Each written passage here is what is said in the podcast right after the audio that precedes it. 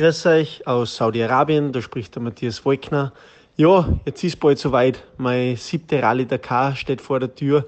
Ähm, wir stehen schon alle in die Startlöchern, sind super motiviert und freue mich jetzt, wenn es endlich losgeht. Und ich hoffe, der eine oder andere hält mir die Daumen. Und so langsam geht's los bei der Rallye Dakar. Die Räder drehen sich bereits. Es gab den Shakedown, also die ersten Probefahrten, ob alles richtig wieder zusammengebaut worden ist nach See- und Luftfracht. Es gab am heutigen Tag einen Test, an dem teilnehmen konnte, wer wollte aus allen Wertungen, sei es Auto, sei es Motorrad, LKW, Quad oder Side by Side. Und es gibt dann den Prolog, jenes Einzelzeitfahren über etwa 10 Kilometer, das über die Start Startreihenfolge in den jeweiligen Kategorien für die erste echte Etappe entscheiden wird. Matthias Walkner habt ihr gerade schon gehört. Wir haben auch in diesem Jahr wieder unseren direkten Draht live hinein ins Biwak von KTM in Saudi-Arabien. Matthias Walkner, der Österreicher, ist einer der großen Mitfavoriten auf den Gesamtsieg in der Motorradwertung. Ja, mittlerweile sind wir schon eine Zeit in Saudi-Arabien und muss echt sagen, bis jetzt ist super lässig unentspannt alles abgelaufen. Man merkt schon, dass mit dem Corona und mit der Quarantäne hat schon nicht nur negative Seiten. Ähm, die ganze Abwicklung von der technischen Abnahme her, von den ersten Tests, wie man in die Hotels aufteilt sind, die Registrierungen, das ist schon alles extrem schnell abgelaufen, super gut organisiert. Man hat extrem viel von daheim schon gemacht und freue mich jetzt echt, wenn es losgeht. Bin super ausgerostet. Ähm, war jetzt jeden Tag auch ein bisschen im Meer ein wenig schwimmen, ein bisschen dehnen, weil wir haben ja unterm Tag schon gute 30 Grad. Wobei uns der Veranstalter schon gesagt hat, im Norden oben wird es richtig, richtig kalt. Also es hat letztes Jahr da um Neam herum sogar geschnieben und kann auch heuer wieder so passieren. Ähm, am Neujahrstag oder in der Nacht hat es auch Vollgas geregnet, wie ich es selten auch bei uns daheim in Österreich erlebt habe. Also es spielt schon, spielt schon alle Stickeln bis jetzt. Der Shakedown, muss ich sagen, ist bis jetzt oder ist auch gut verlaufen. Ähm, hab's, ist immer lässig, wenn man mit neuen Gewand, mit den neuen Stiefeln, neuen Höhen das erste Mal ausrucken darf, das erste Mal am Rennmotorrad sitzt, weil der letzte Test in Marokko ist ja abgesagt worden, Corona-bedingt. Jetzt haben wir die Rennmotorradeln eigentlich heuer noch gar nicht probieren können und jetzt war das ja eine doppelte Herausforderung, Spannung, da, damit halt da alles einfach einwandfrei funktioniert. Was er da hat, ich fühle mich gut. Was ein bisschen mein Kopfzerbrechen bereitet, ist die neue Airbag-Westen, weil die halt doch nicht so komfortabel sitzt, wie ich das halt von meinen alten Protektoren gewandt bin und das halt auf den Trapezmuskel extrem draufdruckt und ich gestern noch gut 100 Kilometer schon ein bisschen Nackenprobleme gekriegt habe, was jetzt nicht tragisch ist, aber ich weiß, wenn jetzt schon was ein bisschen wo zwickt, dann können, können zwei, äh, zwei Wochen richtig lang werden. Aber ja, schauen wir mal, wie das, wie das so ist.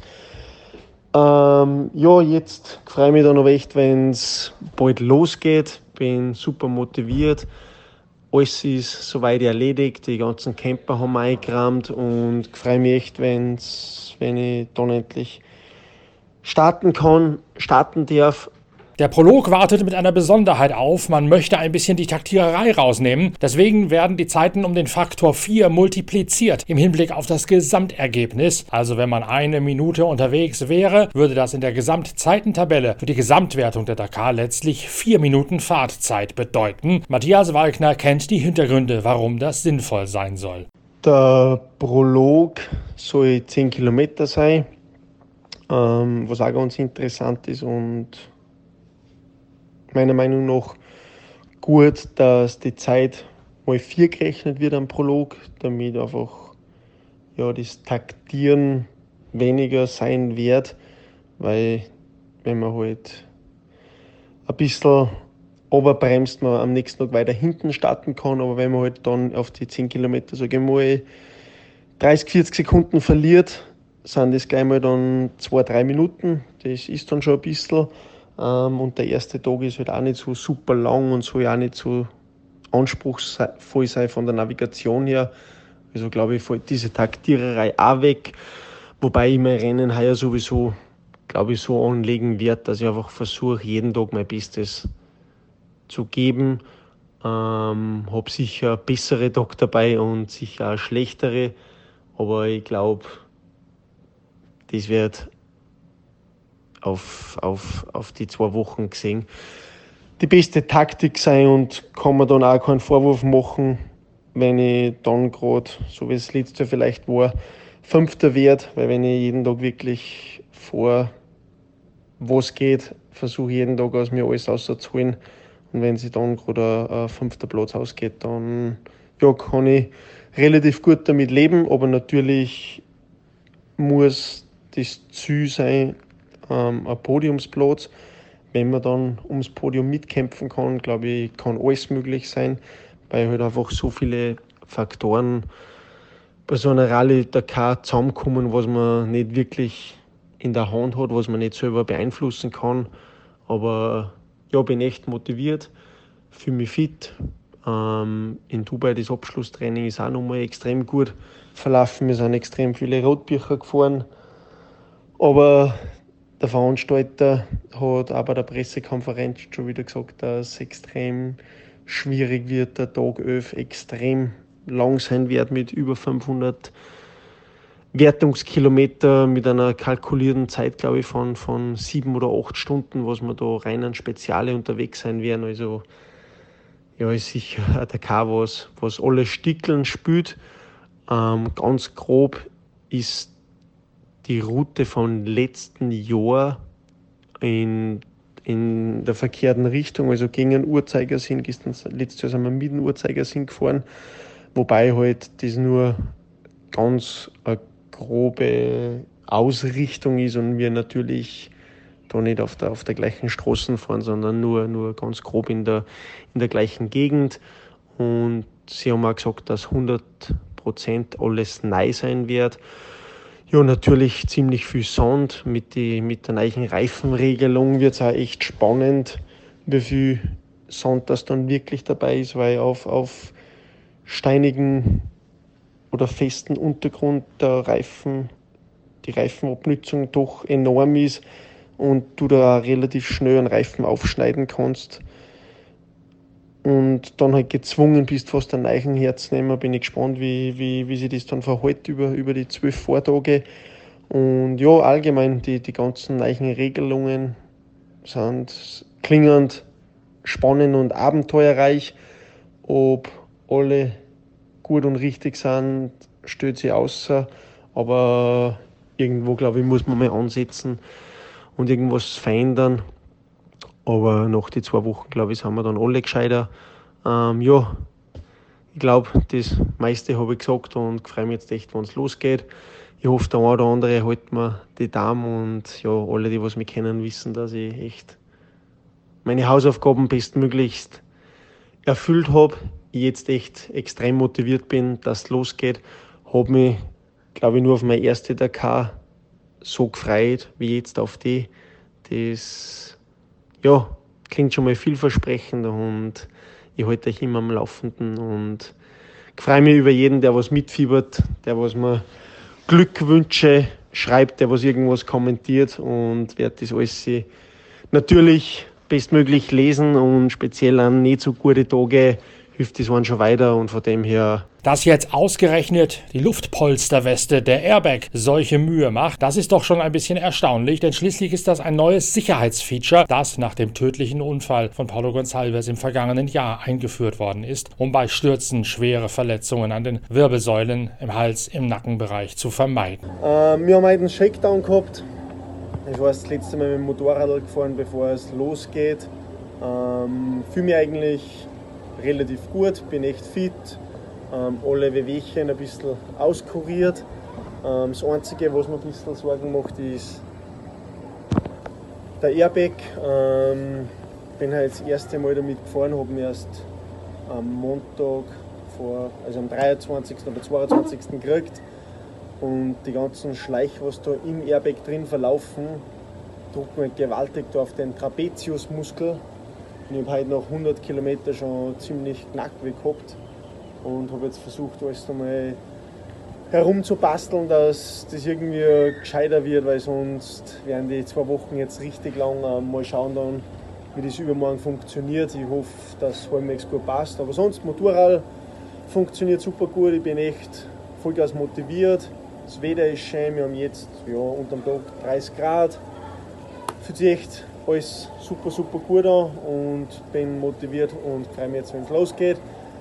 Ich möchte euch in diesem Sinne ein gutes neues Jahr wünschen. Äh, wir werden heuer am Strand oder jetzt dann am Strand oben gehen essen um 8 Uhr und ich werde dann hoffentlich um 10 Uhr im Bett sein. Ähm, ich hoffe, es bringt das ein oder andere für mich mit. Ähm, stoßt an auf ein geiles Jahr 2021. Und ja, ab 2. 3. Jänner heißt es dann Darm halten. Ähm, freut mich, wenn wieder jeder dabei ist.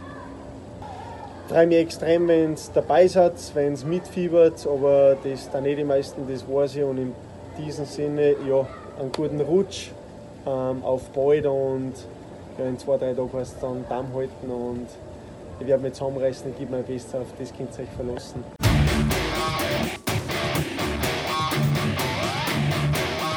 Nicht nur für Matthias Walkner war die erste Zeit im Quarantäne-Hotel ein bisschen langatmig, aber auch ein Nervenkitzel, sondern auch für Timo Gottschalk. Der Brandenburger fährt im Team Overdrive einen Toyota Hilux zusammen mit dem polnischen Offroadmeister Kuba Przegonski. Gottschalk ist dessen Co-Pilot und Navigator. Ja, also ähm, die erste Hürde, den negativen äh, Corona-Test, äh, haben wir gemeistert. Das war eine sehr angespannte Zeit, äh, darauf zu warten, aufs Ergebnis zu warten. Aber zum Glück äh, sind wir alle negativ hier und können starten. Heute haben wir einen letzten Test gehabt, sprich Shakedown, äh, sind äh, einige Runden gefahren, haben ein paar, ein paar Sachen am Setup geändert und sind recht happy mit dem Auto, äh, fühlen uns wohl und äh, und ja, freuen uns jetzt auf den Prolog, auf den, auf, auf den Start und dass es richtig losgeht und sind gespannt, was uns die ersten Tage dann erwartet. Und äh, ja.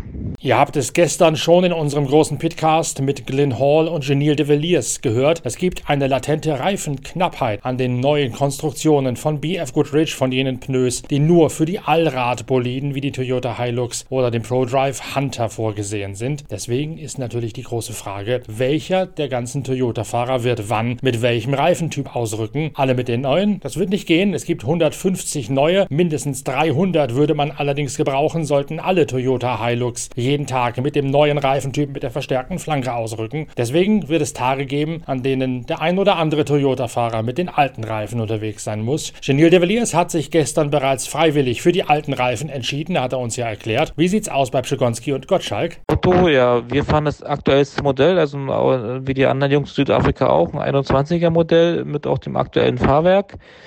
Reifen äh, gibt es die neue Evolutionsstufe. Hm, da entscheiden wir aber von Tag zu Tag, äh, wann wer die fährt und wann nicht. Also das ist natürlich abhängig äh, von der Beschaffenheit äh, der Strecke.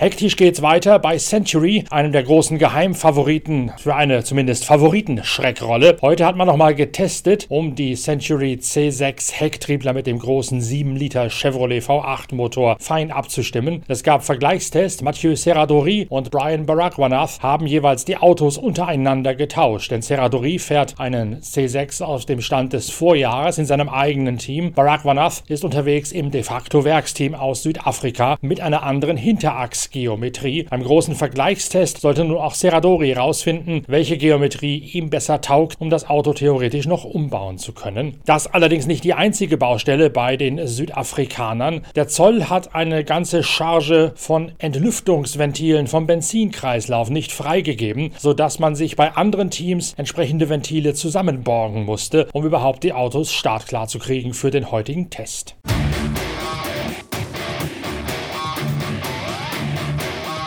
Neben dem Kampf um den Gesamtsieg sind immer auch eine ganze Menge Amateure mit dabei.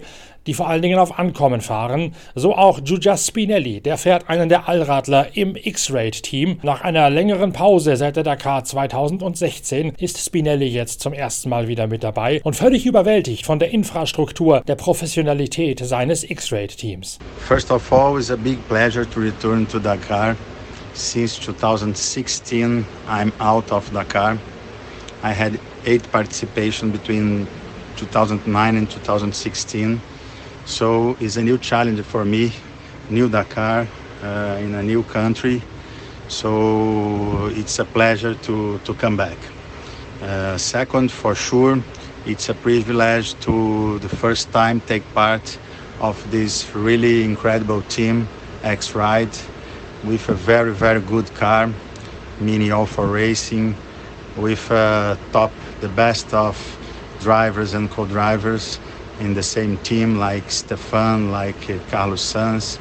So uh, it's a privilege to take part of this team in, in my return of Dakar. I'm very happy to be here and I will do my best to do the best rally as possible, to try to do a clean rally with good rhythm and go until the end and try to, to get a very good result in the end. Er hätte bis 2016 achtmal die Rallye Dakar bestritten, jetzt sei es für ihn Neuland in Saudi-Arabien, denn er hätte sie bislang nur in Südamerika kennengelernt und er führe erstmals bei X-Raid, einem gewaltigen Team mit einer riesigen Infrastruktur und mit den ganzen Stars wie Stefan Peter Ronsell und Carlos Sainz im selben Biwak-Quartier wie er selbst. Ihm gehe es darum, eine saubere Rallye mit einem möglichst hohen Rhythmus zu bestreiten und dann am Ende ein gutes Resultat einzuheimsen.